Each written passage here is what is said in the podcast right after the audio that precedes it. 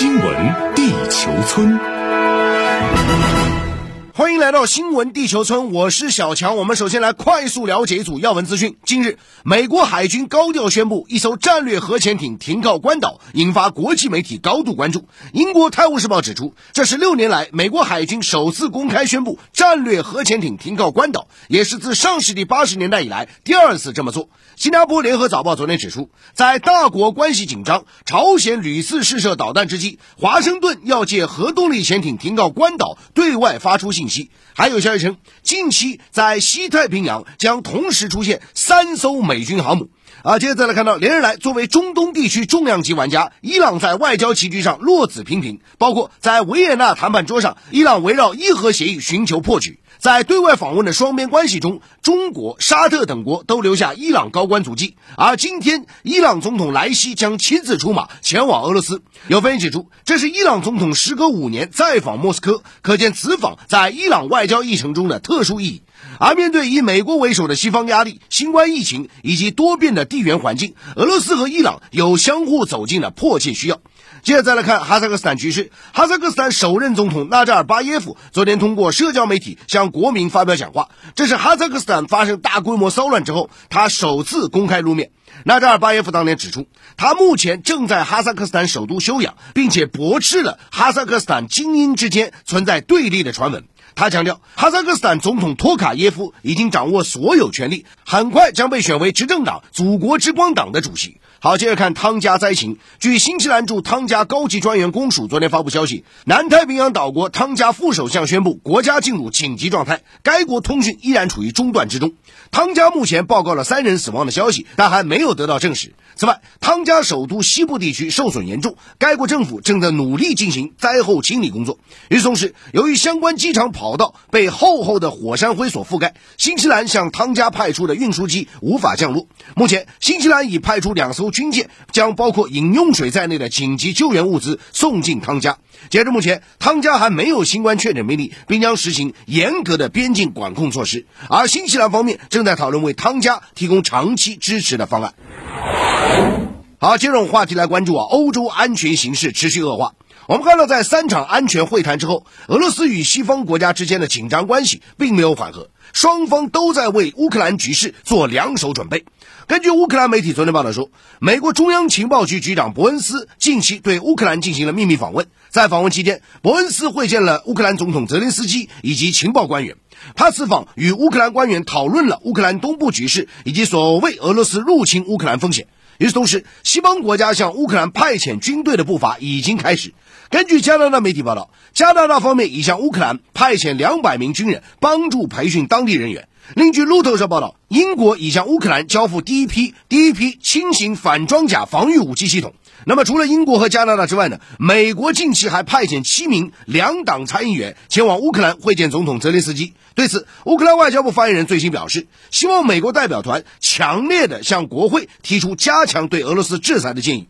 那面对西方的步步紧逼啊，俄罗斯也采取行动。在昨天，我们看到俄罗斯军队抵达白俄罗斯，为两国即将在二月举行的联盟决心二零二二军演做准备，演练击退外部侵略。根据英国卫报报道，白俄罗斯总统强调，这次的俄白军演将在白俄罗斯靠近北约成员国波兰和立陶宛边界附近，以及靠近乌克兰的边境附近举行。值得注意的是，就在俄罗斯和西方国家都在为事态发展做军事准备之时，俄罗斯与德国外长昨天在莫斯科举行会谈，外界高度关注两人的会谈能否化解欧洲三十年来最大危机啊！英国卫报评论称，整个欧洲以及美国正谨慎地关注德国外长到访莫斯科。据了解，俄罗斯提出的安全倡议和乌克兰问题是俄德外长讨论的重点问题。同一天，北约秘书长斯托尔滕贝格表示，已邀请俄罗斯和北约成员国举行新会谈。另据德国新闻电视台报道，欧盟外交与安全政策高级代表博雷利表示，欧盟同意修订欧洲安全框架，但应改变谈判议程，并增加谈判参与方数量。不过，博雷利特别强调，俄罗斯提出的禁止乌克兰等东欧国家加入北约的要求是不可接受的。而各方围绕乌克兰局势的博弈仍将进一步持续。好，接着再来看环球扫描，来看看社会热搜啊。这个疫情方面啊，美国军方昨天宣布呢，参谋长联席会议主席米利啊确诊感染新冠病毒。那需要指出的是呢，米利最后一次和总统拜登接触啊是在刚刚过去的本月十二号。那截至今晨啊，美国累计确诊病例已经超过六千六百四十万的，死亡病例数超过八十五万的。那另外，在大洋彼岸的欧洲呢，欧洲疾控中心最近就发布一个报告啊，就警告说呢，随着欧洲多国啊放松疫情管控措施，今年的流感可能已经开始，会和新冠病毒新变种啊同时在欧洲蔓延啊，这将让不堪重负的欧洲各国医疗机构增加新的压力。啊，另外再来看亚洲方面，我们看到呢，日本广播协会电视台昨天报道，截至当天下午啊，日本的新增新冠确诊病例超过二点七万，刷新去年八月创下的日增记录啊。那目前呢，日本东京都和十二个县啊，已向日本政府请求当地适用新冠疫情准紧急状态，以遏制疫情蔓延。那么共同社消息说呢，日本政府可能定于今天正式做出决定了。好，接下来把视线转向大洋洲啊。那么澳大利亚昨天通报的新增新冠死亡病例是七十七例啊，这是疫情爆发以来澳大利亚染疫死亡人数最多的一天啊。那另一边呢，眼下距离澳大利亚大选还有四个月啊，最新民调显示呢，澳大利亚民众对总理莫里森多方面执政是表现不满。好，新闻地球村这时段来重点聊聊环球商业财经啊，我们重点来关注超级劲爆的话题啊，微软六百八十七亿美元收购动视暴雪啊。大消息，大消息，大消息啊！不仅是互联网界、科技界，更是游戏产业的一个大事儿。北京时间昨天晚上，Microsoft 微软发布声明，将以每股九十五美元价格收购动视暴雪啊这家在美国上市的公司啊，Activision Blizzard，全现金啊，交易额总价值六百八十七亿美元，这可能是微软有史以来规模最大的一笔收购。而如果交易完成，也将创下游戏行业收购交易额的新纪录，在全球层面。那目前的交易额已获得微软和动视暴雪董事会批准，这个交易预期在二零二三财年完成啊。而收购动视。暴雪之后啊，这家全世界最有影响力的游戏开发商和发行商之后呢，微软将成为仅次于腾讯和索尼的全球收入第三大游戏公司。注意是收入啊。那同时呢，微软将拥有三十个内部游戏开发工作室以及额外的电子竞技组织能力。那么受此消息影响，我们看到呢，动视暴雪啊，我早上看了一下，截至今晨收盘啊，出现个大涨，股价是暴涨百分之二十五点八八，每股报收八十二点三亿美元，市值六百四十一亿美元呢。那彭博社指出呢，动视暴雪这家公司是美国最大的游戏发行商之一，以《星际争霸》《魔兽世界》等游戏闻名啊，这两个游戏。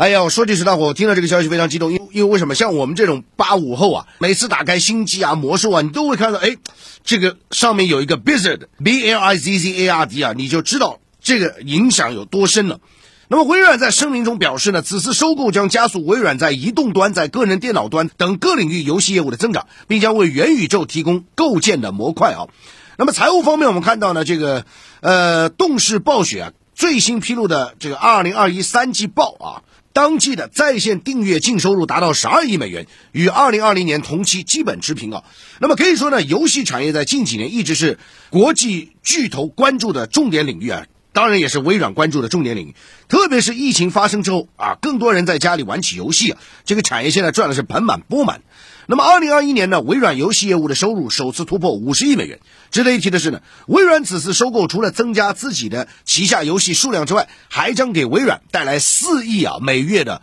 啊这个越活跃玩家啊，你就知道这个流量是多大了啊。那么这些玩家将会推动微软自己原本一些比较成熟的游戏业务得到进一步发展，可以说对微软来讲如虎添翼啊。微软还将收购这个动视暴雪的全球游戏工作室及将近一万名的员工哦。那么对于此次收购呢，微软董事长兼 CEO 表示，游戏是当今所有平台娱乐中最具活力而且最令人兴奋的类别，并将在元宇宙平台的开发中发挥关键作用。所以我们就可以看到，表面上是游戏，但其实我们看到各大的互联网科技巨头都将元宇宙作为一个转型的一个重要的因素啊。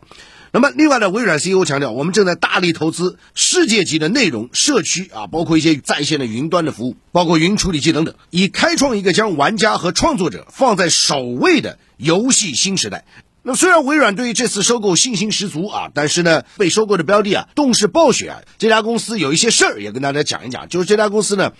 啊，之前也是深陷舆论漩涡啊，尤其是去年可谓是风波不断。根据《华尔街日报》昨天报道呢，知情人士透露，自去年七月份以来，动视暴雪已经解雇或者开除了超过三十名员工，并对另外四十名员工作出处罚。这是该电子游戏巨头为解决有关本公司性骚扰和其他不正当行为指控所采取的一个部分行动。那么此前呢，动视暴雪啊，在遭到股东啊、商业伙伴持续施压，要求该公司在处理不当行为问题上承担更多责任啊，然后这家公司呢就采取了这些试图维护企业品牌和形象啊。好，这个事儿呢，我们今天在新闻地球村的抖音账号也会为跟大家来谈一谈啊，非常有趣的一个角度来跟大家谈一谈。所以大家可以在抖音平台搜索并关注“新闻地球村”啊。好，以上就这时段新闻地球村有关环球商业财经的全部内容。